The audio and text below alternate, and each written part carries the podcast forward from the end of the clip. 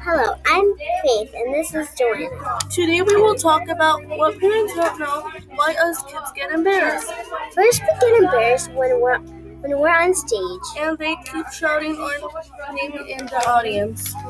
Also, when we're in front of our friends, sometimes they embarrass you. For example, your parent could say bye bye my little baby. Yeah, my mom embarrasses me like that. The way my parents embarrass me is by when they see my casket. We get embarrassed also when we're when we get an award, they start screaming your name. Yeah, that's embarrassing. Well, that's all for today. Bye bye.